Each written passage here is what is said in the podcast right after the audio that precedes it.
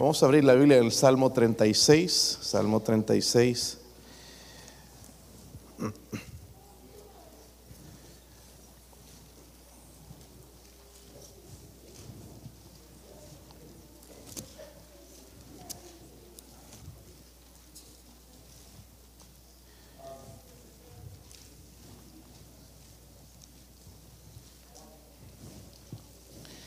Salmo 36, el versículo 5 nada más, hermanos, y vamos a tratar de sacar un mensaje ahí, recordar uno de los atributos de Dios. Versículo 5, leamos todos juntos, hermanos, dice, hasta los cielos llega tu misericordia y tu fidelidad alcanza hasta las nubes. Otra vez, hermanos. Jehová, hasta los cielos llega tu misericordia y tu fidelidad alcanza hasta las nubes. Padre, gracias Señor por esa porción bíblica, Dios mío. Que aliento, Señor, y qué esperanza nos da, Dios mío. Gracias por dejarnos su palabra, Señor, la cual nos fortalece. Señor, nos transforma, Dios mío. Gracias por su siervo David, Señor, también, el enseñarnos, Señor, a través de su experiencia, Señor, acerca de ese atributo tan grande suyo, Señor. Oro, Padre, que nos hable, oro que use este siervo inútil, Dios mío, y me llene de su espíritu, Señor. Me ayude, Señor, por favor, por sus misericordias, a predicar su palabra con poder, Dios mío, con la unción de lo alto, hacer de bendición a alguien, Señor. Ruego, Señor, por su ayuda en el nombre de Jesucristo. Amén. Pueden sentarse, hermanos. El año pasado, la policía de Memphis, aquí en Tennessee, tuvo que cerrar la interestatal a 55 porque este camión tuvo un accidente, se fue a chocar con el muro del centro y destruyó el camión. Iba cargado con salsa Alfredo. Y yo no soy muy amante de la salsa Alfredo, pero esa salsa Alfredo estaba por todo lado. Les tomó horas, horas y horas y horas poder limpiar eso. El olor era por todo lado, olía como a restaurante italiano por todo Memphis. Eh, les, frascos rotos, o imagínense el desastre, ¿no?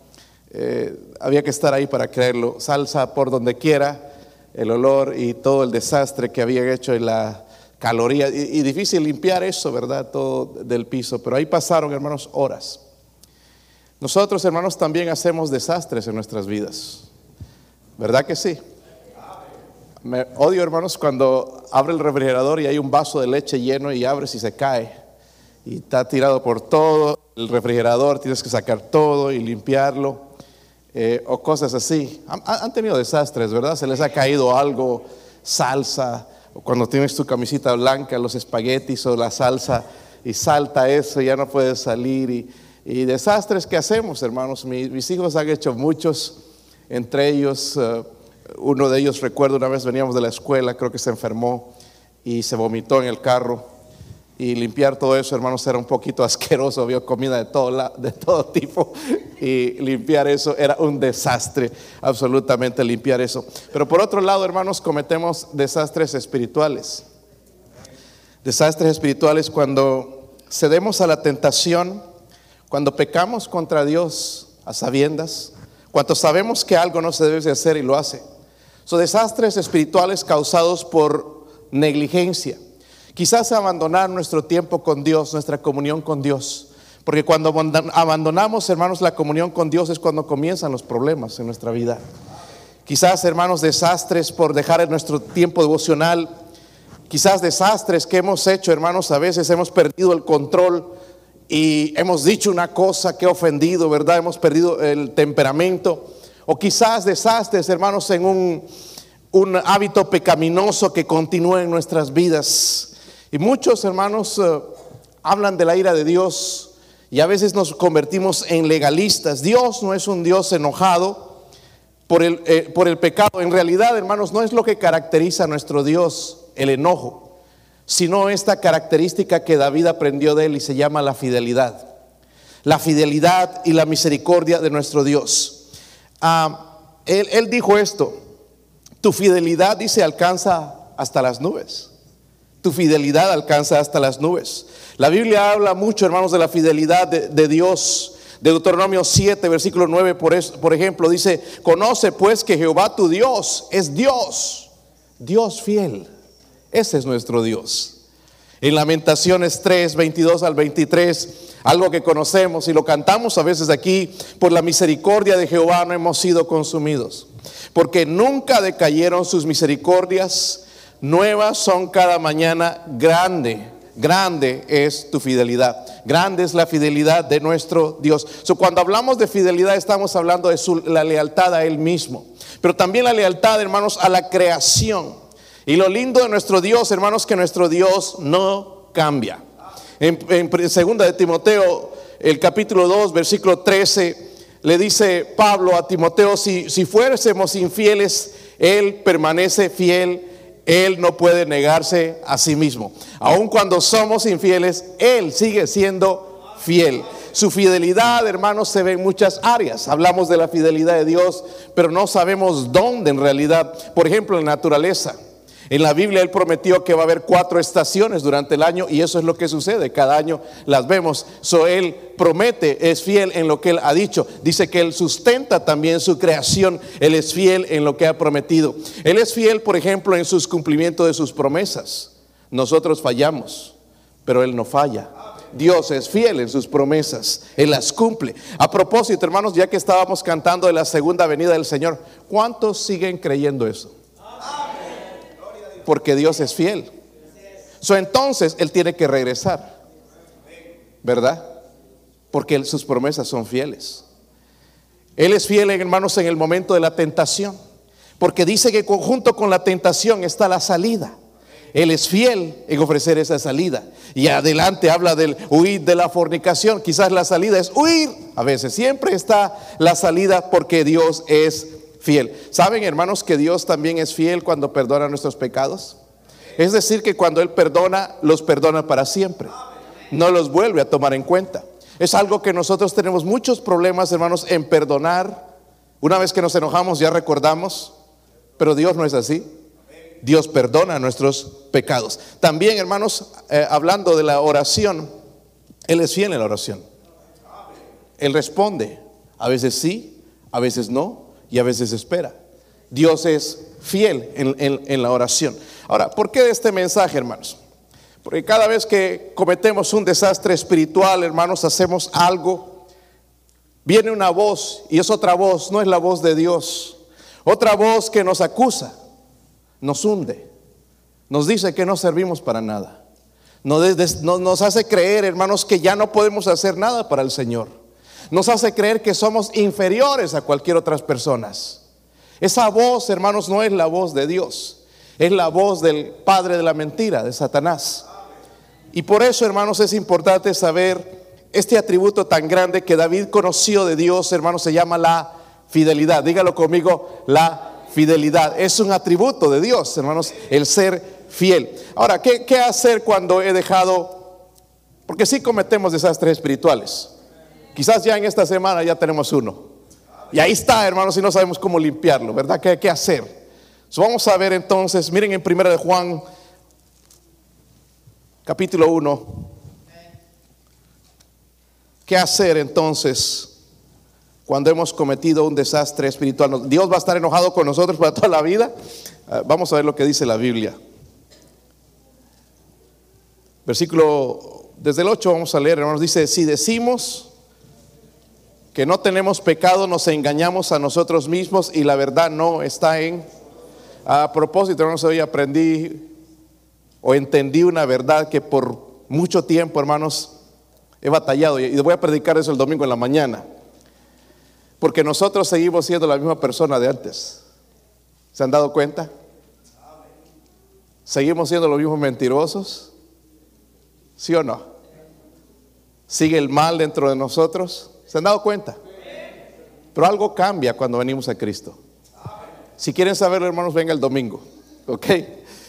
Y es importante, hermanos, saber todo esto porque hay gente, hermanos cristianos, que piensan que nunca pecan. Y dice la Biblia, si decimos que no tenemos pecado, nos engañamos a nosotros mismos y la verdad no está en nosotros. Pero aquí está, dice, si confesamos, esa es la condición, si confesamos nuestros pecados, Él es fiel y justo para perdonar nuestros pecados y limpiarnos de qué? Toda maldad. So, primero, hermanos, entonces, ¿qué hacer? ¿Qué debo hacer cuando ya he cometido ese desastre espiritual? El diablo está ahí, la voz, porque a veces te puede escuchar la voz de él. Tú no sirves para nada, tú eres un hipócrita, tú no eres salvo. Y el montón de mentiras que empieza a decir, y tenemos ese desastre enfrente de nosotros. Lo primero que tenemos que hacer es reconocer. Díganlo conmigo, lo primero que tenemos que hacer es reconocer. So, la gracia de Dios se derrama sobre nosotros solamente cuando nos sometemos a Dios y a su palabra. Yo necesito la gracia, usted necesita la gracia de Dios, pero solamente se derrama cuando yo me someto a Dios, me someto a su palabra. No hay otra manera, hermanos. Tengo que someterme a Dios. Y lo lógico, hermanos, después de un desastre, ya vamos a hablar físicamente, primeramente, es limpiar el desastre, ¿sí o no? Pero después de que hemos pecado o hemos cometido un desastre espiritual, lo lógico, hermanos, lo espiritual sería limpiar el desastre. Y la Biblia aquí me está diciendo cómo limpiar el desastre si confesamos nuestros, eso me habla de reconocer, de confesamos nuestros pecados, Él es fiel y justo. Mire, me estoy sometiendo a su palabra. Entonces, Él es fiel y justo para perdonar nuestros pecados y limpiarnos de qué? So Él puede limpiar ese desastre. Eso es algo tan grandioso, hermanos. Porque si no estamos ahí, hermanos, con, con, esa mentira, algunos todavía ni siquiera nos podemos levantar de una caída que hemos tenido. Justamente porque estamos escuchando la voz de Satanás. Y es aquí importante, eh, eh, hermanos, donde que nos sometamos a Dios, a sus palabras, y sabe qué, que le creamos. Porque Él es fiel. Él es fiel en perdonar. Pero obviamente tengo que ir bajo las condiciones de Él. Dice, si confesamos. Si no confieso, hermanos, jamás. Si confesamos nuestros pecados, entonces Él es fiel y justo para perdonarnos y limpiarnos de toda maldad. ¿Sabe? David, hermanos, pasó por ese proceso. Él vio la misericordia de Dios en él. Es más, quiero que lo vean. Miren el Salmo 51. Salmo 51. Estamos hablando, hermanos, de el hombre que la Biblia lo describe como el hombre de acuerdo al corazón de Dios. Yo no creo que jamás Dios podría darme ese título a mí, pero se lo dio a David. Y, estamos hablando de él, de este rey, el cantor de Israel. En el Salmo 51, recuerdan que él cometió un tremendo desastre espiritual en su vida, ¿verdad? Si recuerdan la historia? Allá cuando debería estar en la guerra, él se quedó en su casa, se, se le durmió el gallo, se levantó tarde, en la tarde, y allá vio a aquella mujer bañándose. Esa mujer se llamaba Betsabé. Y dice que Betsabé era hermosa, entonces al verla no le dio una mirada nada más, sino que la codició. La mandó a llamar, cometió adulterio con esta mujer como resultado, la mujer quedó embarazada, una mujer casada. Y dijo, ¿y ahora qué hacemos? Entonces, lo que pensó David, de un pecado a otro pecado, le voy a dar chicharrón al esposo. Y lo mandó a llamar uno de sus soldados más fieles, hermanos. Y qué, interesante, qué increíble. Ahí estaba fiel el hombre, no quería salir de la guerra, quería seguir peleando con el ejército de Joab. Pero David lo mandó a matar al esposo para cubrir un pecado.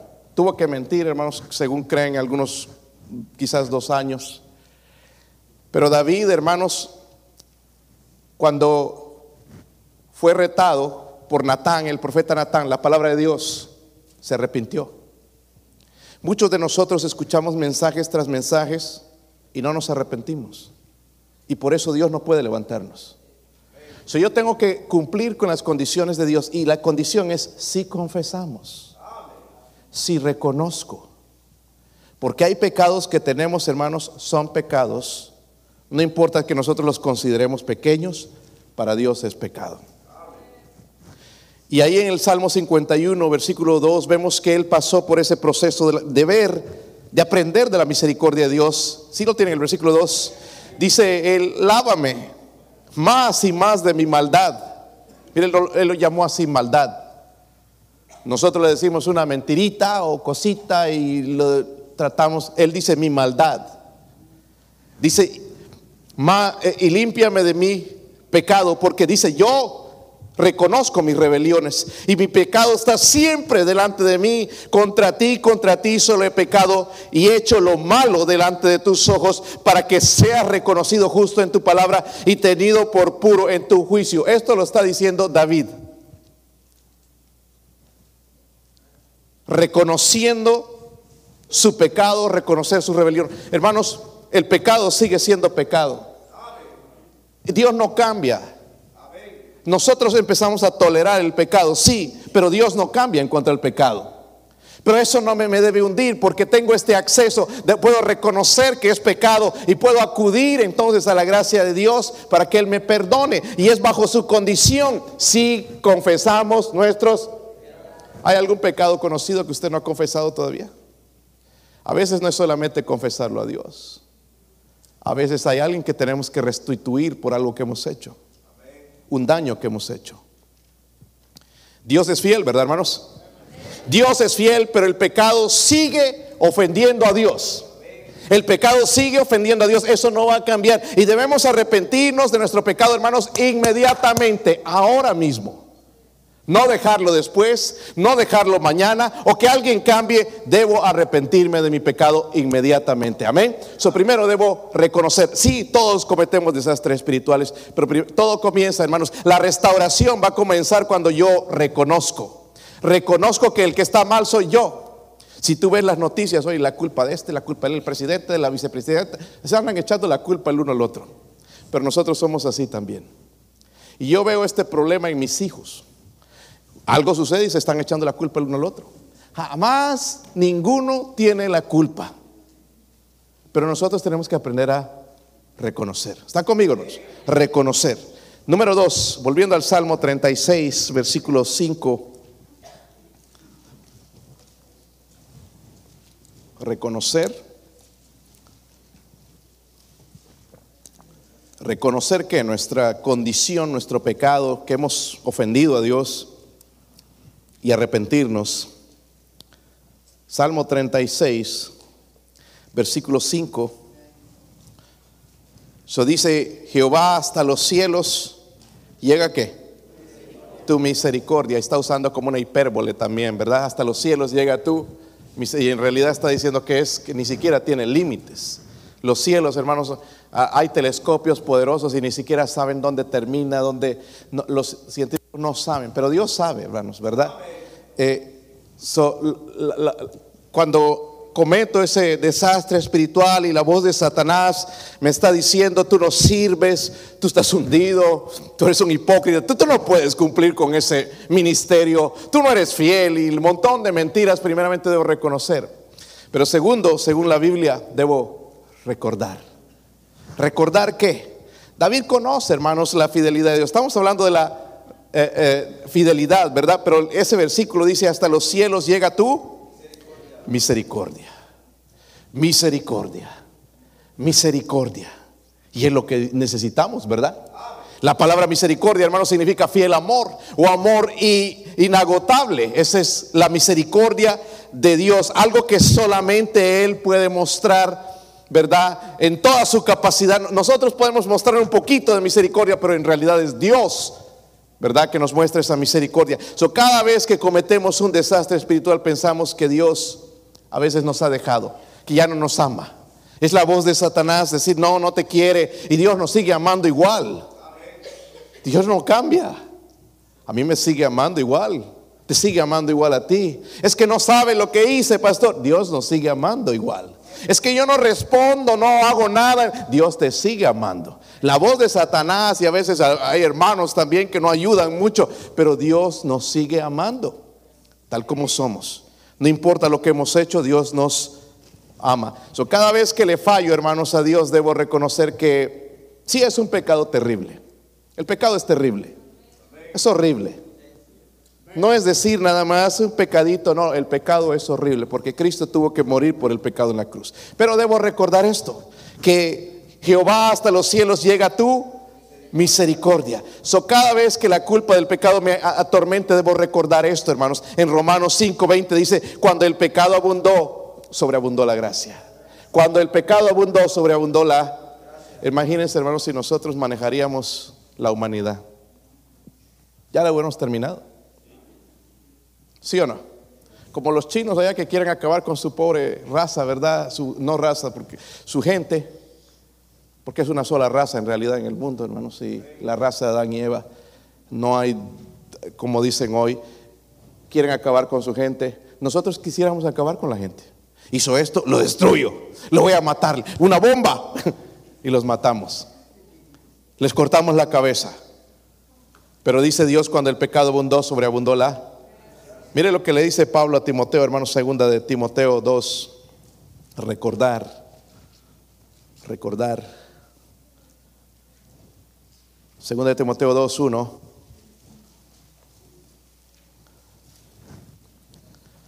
Si lo tienen, hermanos. Dice, tú pues, hijo mío, miren esto, hermanos. ¿Qué le dice? Esfuérzate. ¿En qué? En la gracia que es en Cristo. Esfuérzate, dice, en la gracia que es en Cristo Jesús. Esfuérzate, dice, en la gracia que es en Cristo Jesús. Ahí cantamos, hermanos, gracia. Y no entendemos lo que es gracia. No es gracias de gracias, mi hermano, o gracias Dios, es gracia.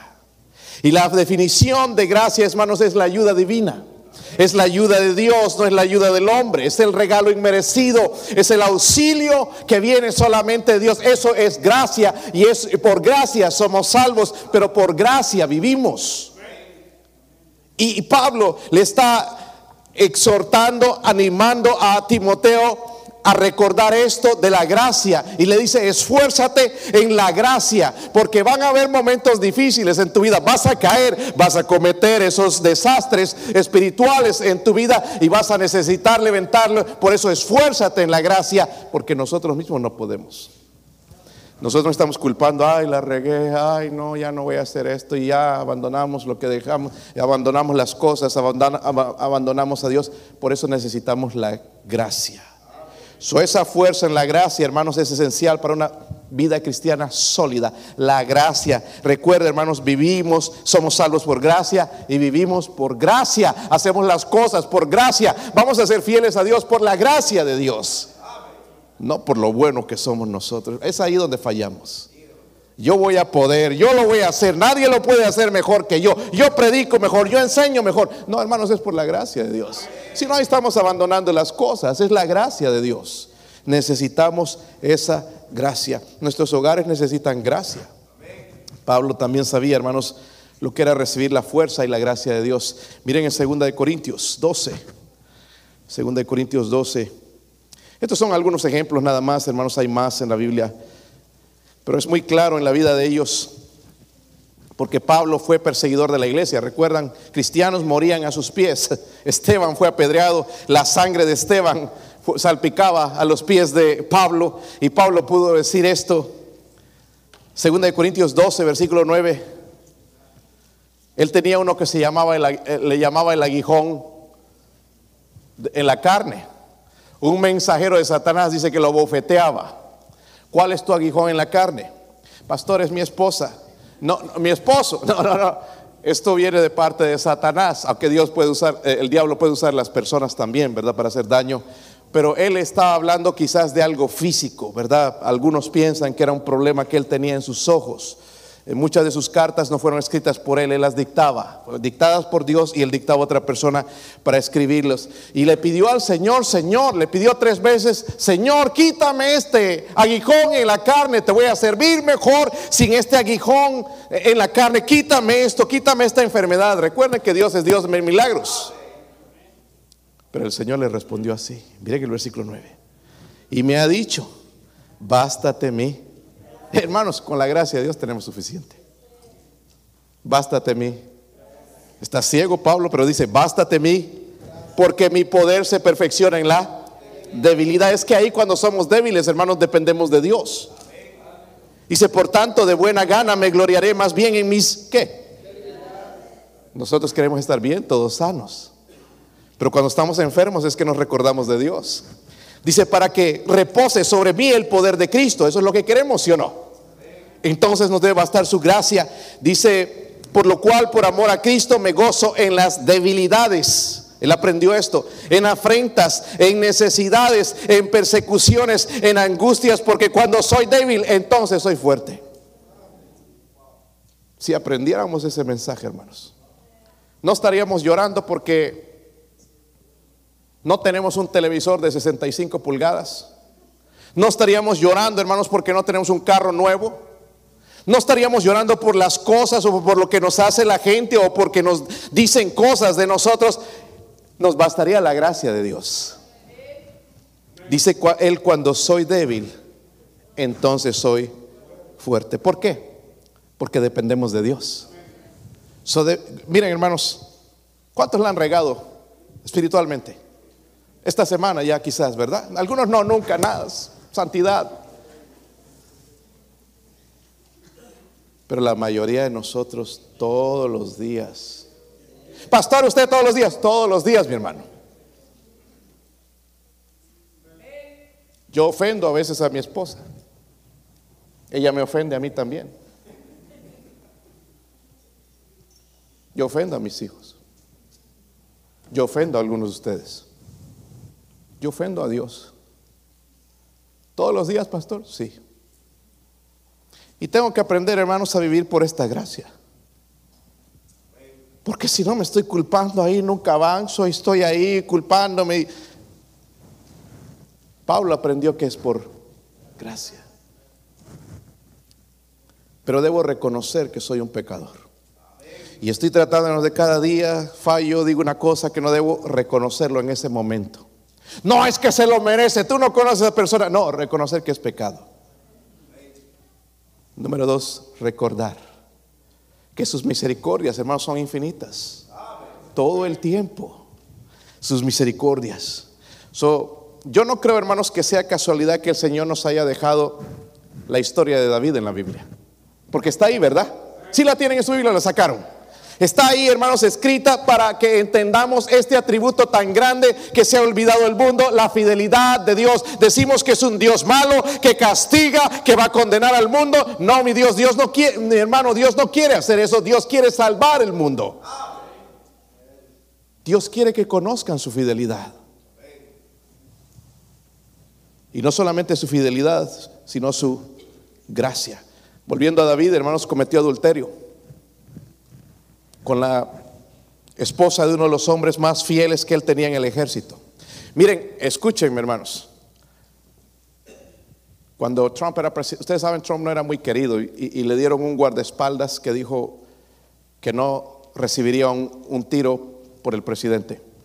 Porque los guardaespaldas tienen que morir por el presidente, ¿entiendes? Es lo que tienen que hacer, están cubriéndolo ahí. Si tratan de disparar y se ponen al frente y reciben el balazo. Pero uno de ellos dijo, no, yo no recibiría un, balazo por él. ¿Entiende? Cristo murió por nosotros. No merecíamos, pero murió por nosotros. Murió por nuestros pecados, ¿verdad? Él dio su vida por nosotros. Eh, cometió adulterio con ese hombre, hermanos, que él, ese hombre podía morir por David, ¿sí o no? Podía morir por David. Si venían a matar al rey, él daba su vida por su rey. Y David le pagó de esa manera se acostó con su esposa, la embarazó y no solamente eso, lo mandó a matar. Dejó al abuelo de Betsabé amargado por toda su vida, eh, eh, pagó las consecuencias. Este hombre fue y se ahorcó también porque nunca pudo quitar ese odio contra David. Él sabía lo que David había hecho. Fue culpable de adulterio, homicidio. Según la ley, hermanos, él estaba condenado a muerte. Saben, hermanos, yo no sé si ustedes han leído el, libro de Levítico o la ley. Si nosotros leemos, hermanos, en tiempos pasados, no tendríamos hijos. Porque los hijos rebeldes, hermanos, los apedreaban. Estaría aquí vacío. Quizás los míos serían los primeros. Los suyos no, ¿verdad? Pero los rebeldes los apedreaban. Si encontraban un hombre con una mujer cometiendo adulterio, eran apedreados los dos. Pero hoy, hoy excusamos, no, es que el marido es así, no, la esposa era así, se lo merece. En la ley no era así, ¿entiende? ¿qué, merecía David según la ley? ¿Qué? La muerte. Pero el profeta Natán le dijo en 2 de Samuel 12, 13, también Jehová ha remitido tu pecado no morirás. No morirás. Van a pasar algunas cosas con tus hijos y vemos la desgracia que vino con sus hijos. Hermanos, por eso tenemos que tener cuidado. Miren, cada vez que nos vamos a rebelar contra Dios, tengamos cuidado porque ¿sabe qué? Vamos a recibir las consecuencias tarde o temprano. No juguemos con Dios. Y esto le pasó a David. Bueno, no morirás, le dijo Dios. Pero antes, David le dijo a Natán. Nosotros hubiéramos estado ahí, hermanos, y venía Natán y nos decía la historia. Uy, ¿verdad? Y él al principio decía, no, ese hombre merece morir. Y, y Natán le dice, tú eres ese hombre. Nosotros diríamos, yo. David dijo, pequé contra Jehová. Pequé contra Jehová. Y ahí se derrumbó y cayó y el Señor tuvo misericordia. Luego en el Salmo 51 él recordó otro atributo de Dios y le dijo, ten piedad de mí, oh Dios, conforme a tu misericordia. No merezco vivir, Señor, pero conforme a tu misericordia, conforme a la multitud de tus piedades, la misma palabra, borra mis rebeliones. Bórralas, Señor, no merezco. Pero si te place, bórralas. Qué bueno que llegaríamos a ese punto un día, hermano. Porque ahí está. Sí, hermanos, la, vamos a regar, la vamos lo vamos a hacer. Vamos a hacer algo que no deberíamos hacer en nuestras vidas, algo espiritual. Vamos a hablar mal de alguien, vamos a caer, hermanos, en un pecado, quizás, ¿verdad? Y ahí vamos a estar el diablo acusándonos y todo, pero ¿por qué no reconocer primeramente que es pecado? Pero segundo, recordar las misericordias de Dios. Él es fiel. Él es fiel. Dios perdona. Yo no sé dónde está usted en su vida hoy, pero quizás usted está ahí con la carga del pasado, no se puede perdonar, deje que Dios le perdone. Dios es fiel. Amén. Dice la Biblia, si confesamos nuestros pecados, Él es fiel y justo para perdonarnos y limpiarnos de toda maldad. ¿Toda? ¿Toda? ¿Malos pensamientos? ¿Malos deseos? mentiras, calumnias, chismes, de toda maldad. Vamos a ponernos de pie, hermanos, orar. Mi esposo va a tocar algo en la invitación. Vamos a responder si Dios habló a su corazón. ¿Por qué no dejar que el Señor nos restaure en esta noche? Padre, oro, Señor, por su sello.